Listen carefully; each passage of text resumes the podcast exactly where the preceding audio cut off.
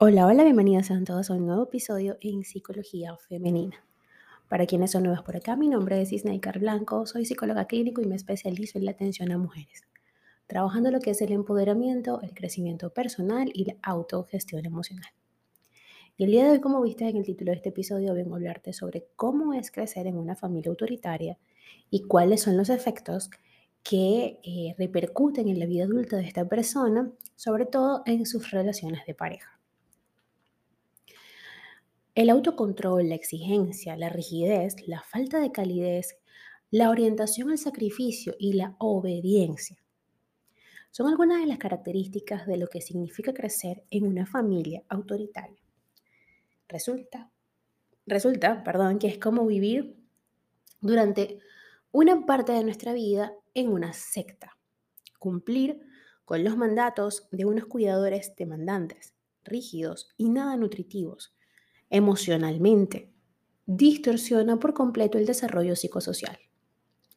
No es hasta que eh, una persona, uno mismo, que crece en esa familia autoritaria, tiene cierto uso de razón cuando descubre con pavor que las dinámicas que vive a diario con sus padres no son las habituales, no son sanas.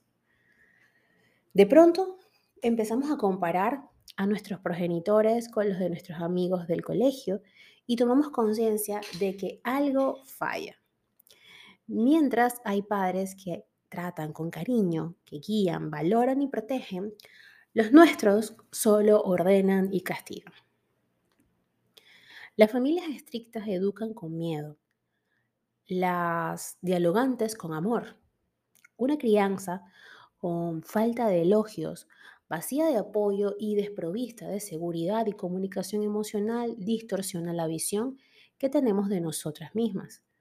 Las heridas del autoritarismo en la infancia llegan hasta la edad adulta, afectando incluso a nuestras relaciones de pareja. La autoestima frágil e incluso la ira acumulada son dos marcas psicológicas que suelen dejar el autoritarismo familiar. Fue a mediados de los años 60 cuando la psicóloga Diana Baumrind o identificó tres estilos de crianza, el autoritario, el permisivo y el democrático.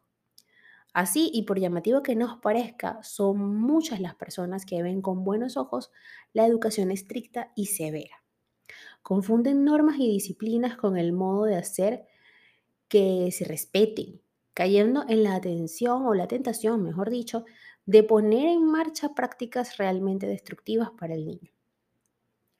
Muchos eligen este estilo de crianza por su cultura, personalidad o porque fueron educados de ese modo. También porque asumen que es así como se forman personas responsables. El porque yo te lo mando o porque yo lo digo es para ciertas mentes el mejor modo de tener a los hijos bajo control. Sin embargo, desconocen que crecer en una familia autoritaria termina invalidando a los hijos en competencias básicas para el bienestar, la autorrealización y la felicidad.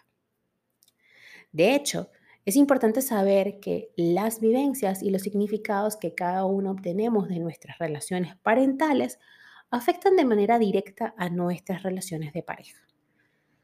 El modo en que lo hace sería el siguiente el pensamiento de no ser lo bastante bueno para la pareja es muy recurrente en estas personas que crecieron en familias autoritarias. Resulta que la autoestima modula la percepción que tenemos de nosotras mismas. Pasar nuestros primeros años de vida condicionadas por la exigencia, la severidad, los mandatos y los castigos erosiona nuestra valía. Mensajes como porque no haces nada bien o cuántas veces tengo que repetirte las cosas, nos hacen sentir falibles, torpes y hasta defectuosos. Así, quien ha interiorizado este tipo de narrativas casi nunca se siente a la altura de su pareja, duda de sí misma y a veces hasta percibe el ser amado como a ese progenitor que está en una posición de superioridad. De hecho, si hay algo que necesita de forma constante es aprobación, refuerzos y validación de esa figura de poder.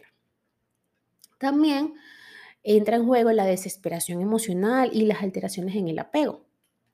Y es que crecer en una familia autoritaria deriva en notables desafíos en el ámbito de la intimidad relacional. Hay una gran desesperación emocional, es decir, se arremolinan desde el miedo al abandono y la necesidad de recibir amor, hasta la desconfianza. Esta última, la desconfianza, es propia de quien teme ser herido o herida en cualquier momento. Esa de quien desarrolló, por ejemplo, un apego ansioso con sus cuidadores. Un estudio del Journal of, Personality and Social Psychology, hay que hablar despacio en inglés, eh, que se realizó en el año 1990, nos habla de la influencia del apego en el tipo de relación que construimos en la edad adulta. Por lo general, el autoritarismo familiar suele afianzar un tipo de apego ansioso o bien evitativo. Esto deriva en personas que necesitan reafirmar constantemente su relación o en aquellos que se educan en la autosuficiencia y la frialdad emocional, porque temen ser heridos nuevamente. Otra de las características es que la comunicación de las emociones y las necesidades es deficiente. Las familias estrictas no dejan espacio al diálogo, solo al mandato. Esto hará que todo niño educado en un sistema familiar severo no desarrolle buenas habilidades de comunicación emocional ni tan solo se atreverá en la edad adulta a hablar de sus necesidades con su pareja, porque ha aprendido desde pequeño o desde pequeña que éstas carecen de importancia. Asimismo, rara vez expresará lo que piensa y siente por temor a ser reprendida o rechazada. También está la presencia de un pensamiento excesivo y la inseguridad relacional. Crecer en una familia autoritaria hace que aprendamos que lo más importante para sobrevivir en estos escenarios es callar y obedecer. Sin embargo, la mente, lejos de quedar silenciada, se aboca al pensamiento excesivo, ese que se alimenta desde el resentimiento, la frustración, la angustia y hasta el miedo. La persona criada en estos contextos desarrolla vínculos afectivos inseguros, Teme ser traicionada, abandonada, no ser lo bastante buena para el ser amado. Experimenta celos y le aterra cometer errores en algún momento. También hay una tendencia hacia las relaciones abusivas. Hay un hecho llamativo en quienes pasaron por la experiencia de ser educados por una familia estricta y autoritaria. Es común que confundan abuso con amor y dominación con afecto integrar desde bien temprano este patrón relacional distorsionado hace que se caiga de forma recurrente en relaciones abusivas. No es fácil desactivar estas creencias arraigadas desde la infancia, pero tampoco es imposible, por supuesto. El conformismo relacional y, en la depresión también son características de eh, estas personas que crecieron en este tipo de familias. El padre y la madre autoritaria eran, era, mejor dicho, una presencia que todo lo llenaba. No solo ejercía el ordeno y mando con mano de hierro, también ocupaba territorios mentales, haciendo crecer a los hijos, o creer, mejor dicho, a los hijos que su única obligación era obedecer. Nada más. Este mensaje implícito, pero constante, suele conducir a una situación de indefensión aprendida. Es decir, uno no puede cambiar su realidad. No puedes defenderte. Y creces con ese patrón. Este enfoque o esta forma de conformismo patológico también puede instalarse en una relación de pareja. Crecer en una familia autoritaria nos vuelve pasivas. Nos dejamos llevar. Decimos sí cuando necesitamos un no. Y no siempre nos defendemos de lo que duele. Más que nada porque nos hemos habituado al dolor. Es muy fácil caer en una depresión en estos contextos.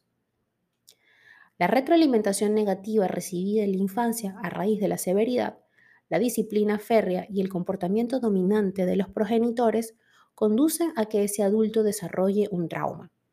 Esto afectará a la calidad de sus relaciones de pareja, por supuesto, o cualquier tipo de relación que decida establecer. Ahora bien, ¿qué hacer si fuimos educados por personas autoritarias? ¿Se puede curar la herida del autoritarismo paterno-materno? ¿Podríamos tener relaciones de pareja más saludables y felices si sanásemos esa herida del ayer? La respuesta es que sí. Lo primero que deberíamos saber es que la crianza basada en la severidad, la amenaza, la falta de diálogo y la rigidez es una forma de maltrato. La terapia psicológica es lo más idóneo en estos casos para poder abordar el peso de esa infancia traumática, de esa adolescencia marcada por las amenazas y los castigos.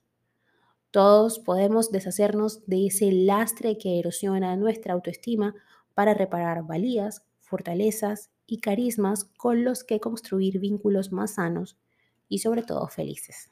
Y por supuesto, acá estoy yo, tu psicóloga Snaker Blanco, para acompañarte en ese proceso de sanación.